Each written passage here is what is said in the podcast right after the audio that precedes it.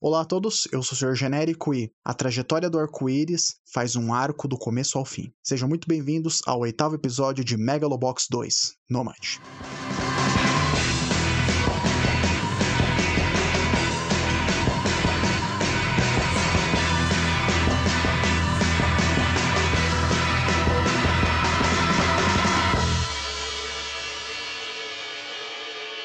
Sejam muito bem-vindos ao SRGA. E o que é o SRGA? Senhor Genérico analisa? Senhor Genérico assiste? Senhor Genérico acompanha?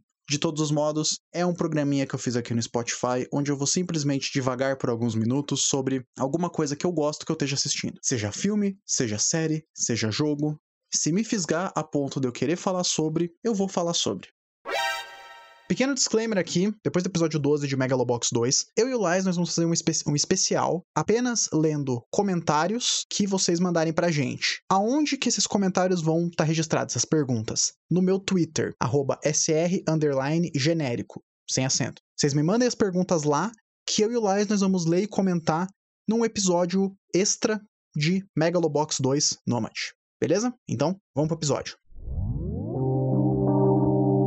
Nesse episódio de Megalobox, o setup foi estabelecido. Mac irá enfrentar Leo em um embate que foi muito promovido e muito significado durante o episódio anterior. Mac representando pessoas que têm esperança nesse, no sistema da Roscoe para poder recuperar os movimentos. Leo representando o Rei dos Reis, o grande campeão, aquele que derrotou Gearless Joe. Esses dois estão em uma rota de colisão. E nesse episódio, nós vemos que algumas ideias que eu chutei no episódio anterior, eu acertei. Mas vamos por parte, vamos começar o recap desse episódio. O episódio anterior ele acabou quando o Joe e o Mac se encararam quando ele estava subindo na rampa para entrar no ringue. Sobe o Liu no ringue, tem toda a entrada dele da mesma forma que tinha a entrada do Mac, e nisso a gente vê o presidente da Roscoe conversando com a Shirato, a Yukiko Shirato. E dá para perceber que no episódio anterior, ela tava otimista, ela tava com um semblante diferente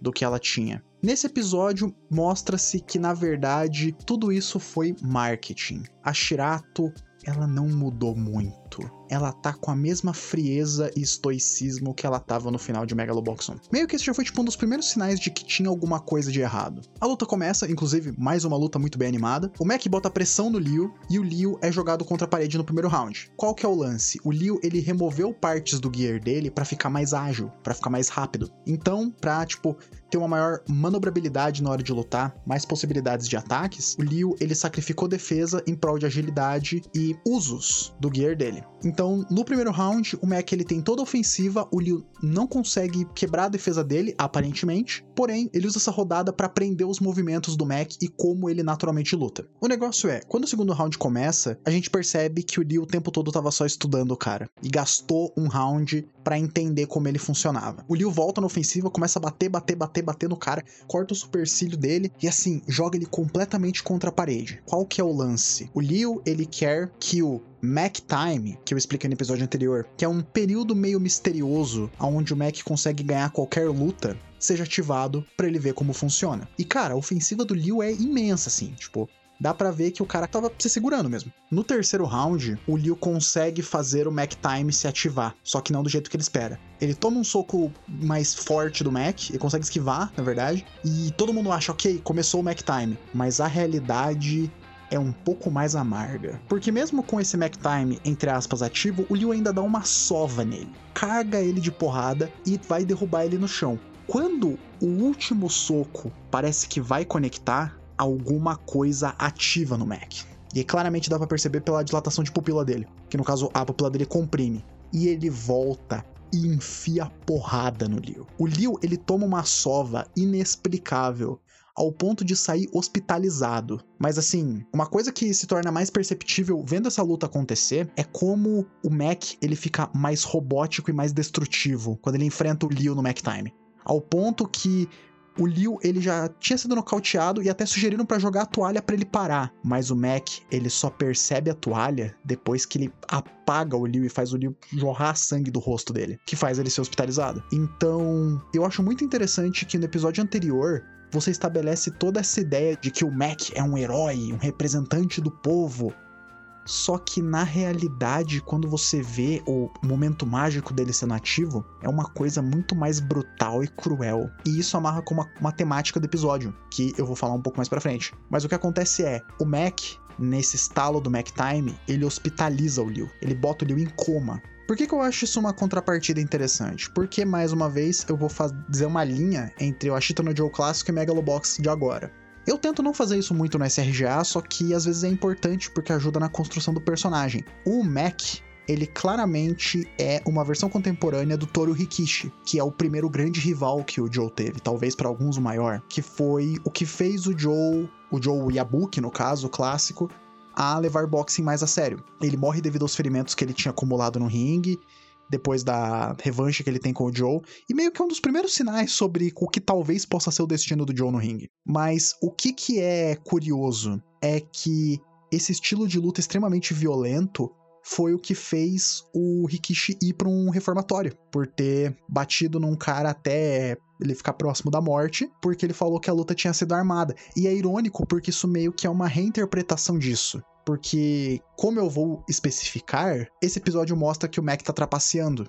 Que o sistema que ele tem na cabeça dele tá ajudando ele com um, um contraponto, que eu vou falar quando eu chegar nessa parte. Mas já é interessante estabelecer essa ótica, porque mostra que, por mais que Megalobox seja sua própria coisa, também é uma adaptação moderna de Ashita no Joe, com uma reinterpretação bem interessante. E o que acontece depois que ele apaga o Liu? Um colibri branco voa em direção a ele que nem o que o Chief tinha, entra dentro do peito dele.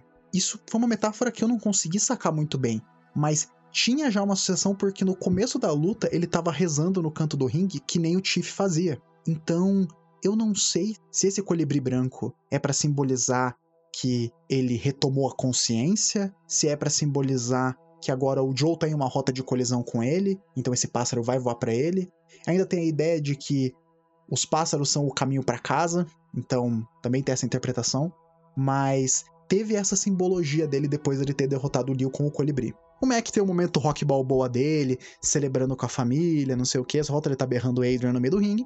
E nisso corta pro hospital, onde tá o Liu agora. E o resultado dessa luta teve um impacto muito negativo no Yuri. Nisso, o Yuri ele conversa com o Joe e ele fala que a filosofia dele se baseia na ideia de que uma vez que você entra no ringue, só tem alguém que ganha e alguém que perde.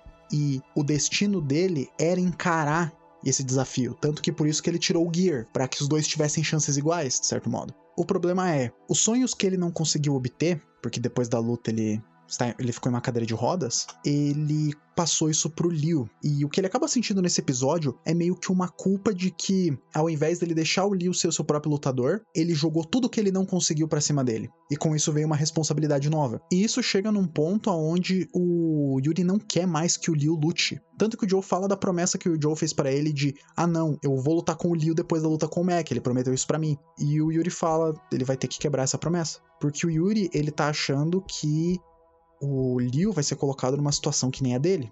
Ou pior, talvez ele nem sobreviva. Então, eu achei interessante até que o quebra-cabeça do período do passado, onde o Joe perdeu pro. Onde o Joe perdeu pro Liu, finalmente está sendo colocado as últimas peças, que é a perspectiva do Yuri. E essas últimas peças, no caso, que são o ponto de vista do Yuri, incrementam o ponto de vista dele que ele colocou coisa demais no rapaz. Tanto que ele próprio fala pro Joe: você abandonou a carreira depois que você ganhou. Eu deveria ter interrompido a luta. Só que, como ele estava tão obstinado em conseguir que o sonho dele seja obtido por meio de outra pessoa, ele deu uma noia. Ele ficou tipo. Ele esqueceu de todos os contextos e ele apenas queria ver o pupilo dele conseguir o que ele não conseguiu. Até é curioso porque o Leo, de cabelo curto na época, ele tá fazendo os treinos e um take dele dando um soco com tipo, o rosto dele e um pouco de suor, é um take bem parecido com o do Ashita no Joe clássico. Então, meio que traz mais a ideia dessa, desse boxeador que tá crescendo essa nova face, que tem muito potencial, da mesma forma que o Joe Yabuki tinha. E agora esse rapaz está hospitalizado por conta do Mac. Então, a primeira parte desse episódio trata de toda essa questão do Yuri, da culpa que ele sente. Lógico, a primeira parte além da luta. A culpa que ele sente e como ele ao invés de deixar o Liu ser o tipo de boxeador que ele queria ser,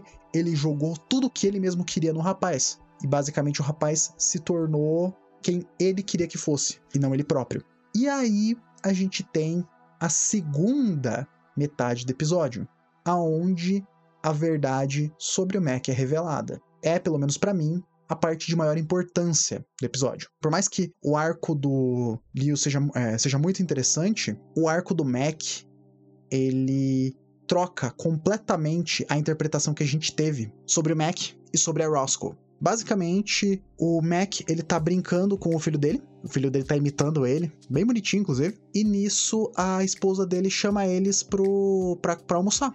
E ela começa a bater com a ponta da colher nos copos para tipo imitar um gongo, né? Isso ativa uma coisa no Mac. E ele muda completamente o comportamento dele. A ideia de um pai atento, prestativo, querido, ele começa a se comportar como se ele fosse uma criança. Ele tenta pegar o prato do filho dele, ele joga a comida do prato no chão e ele começa a comer do chão. Ele tá catatônico, ele não fala nada. É quase como se partes do cérebro dele tivessem com funções diferenciadas. Eu não vou dizer inativas, porque ele tá respirando, ele tá piscando, ele tá se mexendo, só que em uma coisa, um aspecto meio intelectual, talvez, ele tá diferente. Então, meio que nessa revelação, a casa cai. E todas as casas envolvendo o Mac caem nesse episódio em pontos diferentes. A esposa do Mac vai para Roscoe conversar com o, o Sakuma, no caso, e ela explica que o comportamento dele tá muito estranho, tá muito esquisito e aconteceu mais de uma vez. Então já mostra que meio que o Mac Time, ele é uma trapaça que tá tendo um custo psicológico no Mac. E o que o Sakuma faz é tipo um gaslighting. Ele fala: não, isso aí é só estresse, ele tá cansado, ele lutou bastante, é aquilo, e você tem como função dar suporte para ele. Então, assim, ele foi completamente.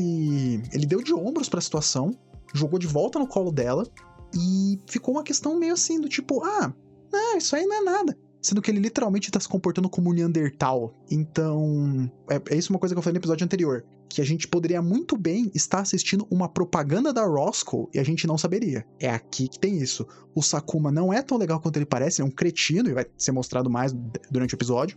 O Mac não é um herói perfeito, muito pelo contrário, é uma pessoa que tá sofrendo de vários problemas cognitivos devido à implantação do chip, que tá dando efeitos colaterais por causa do Mac Time. Então, assim, foi uma coisa que eu cantei a metade do episódio 7 que falava do Mac era uma propaganda da Roscoe. Ao ponto que quando a mulher sai, ele fala com a secretária assim: ah, quanto tempo a gente perdeu com isso? Então, ele mesmo tem um comportamento muito frio e desligado só que ele tem um semblante todo jovial, o que é curioso, porque é meio que aquela ideia do patrão moderno, né? É o cara que dança, é o cara expressivo, só que continua sendo um filho da. continua sendo um desgraçado, um capitalista em sua forma mais forte. Nisso, a gente corta para uma reunião da, da Shirato, onde a Yukiko ela tem uma mudança de coração a respeito dessa questão do Mac e a gente mostra o porquê que o Mikio apareceu no episódio anterior. Na primeira temporada de Megalobox, ele lutava com a ajuda de uma IA. Então, a ideia de um lutador que utiliza de inteligência artificial foi estabelecida com ele.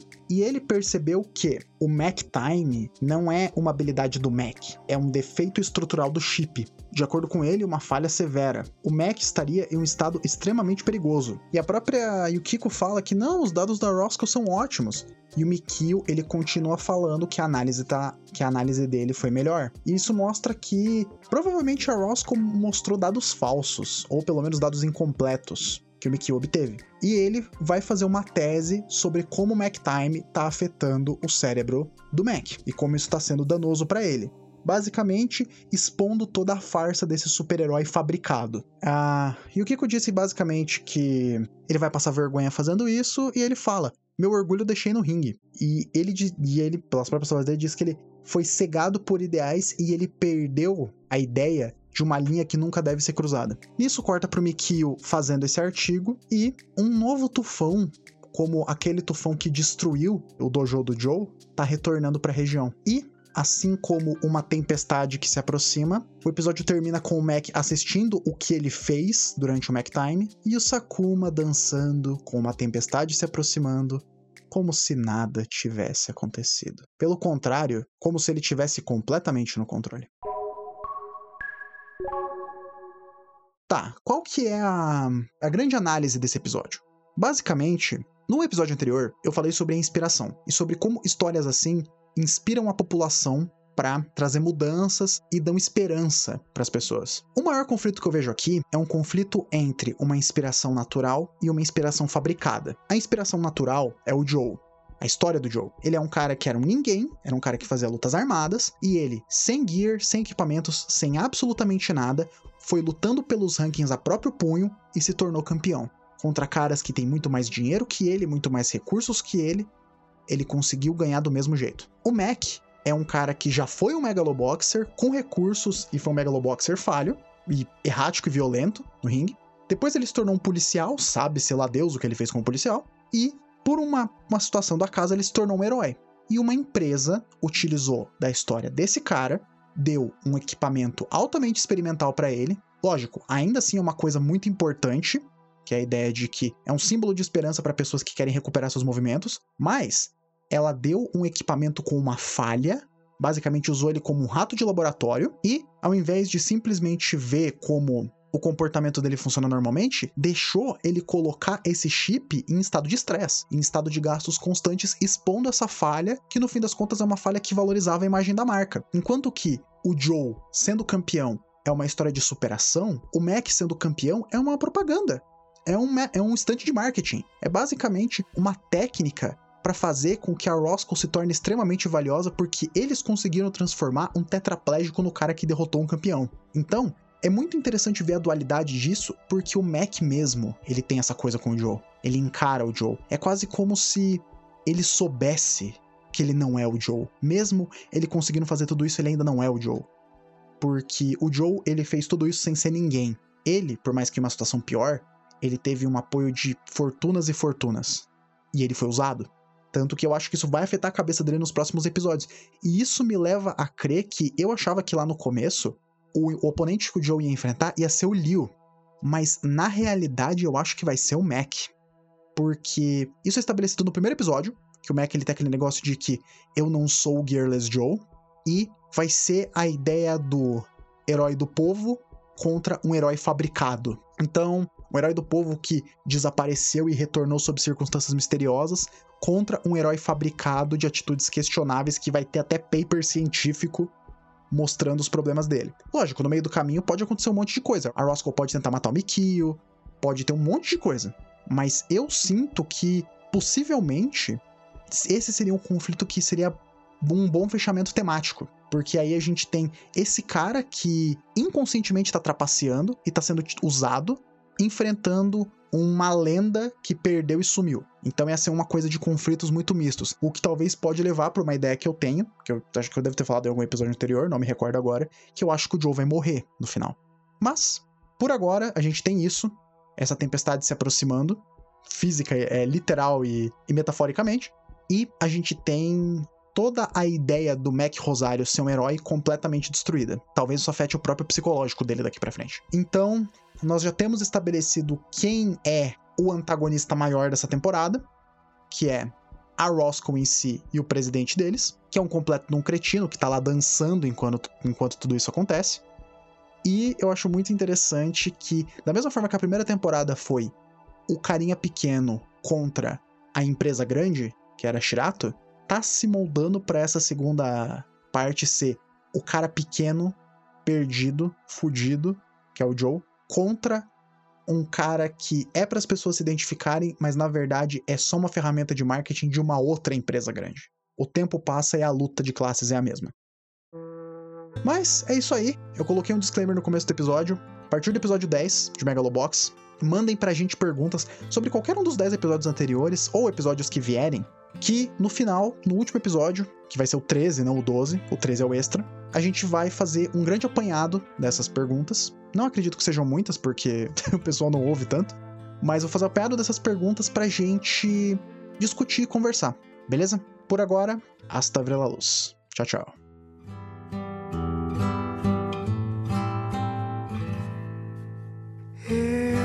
desierto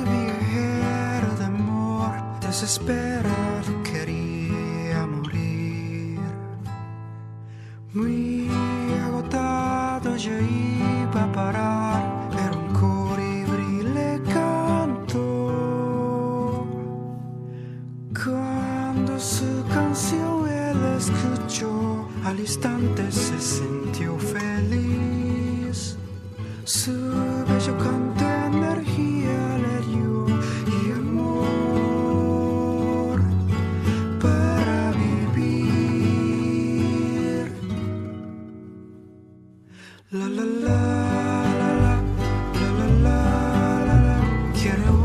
La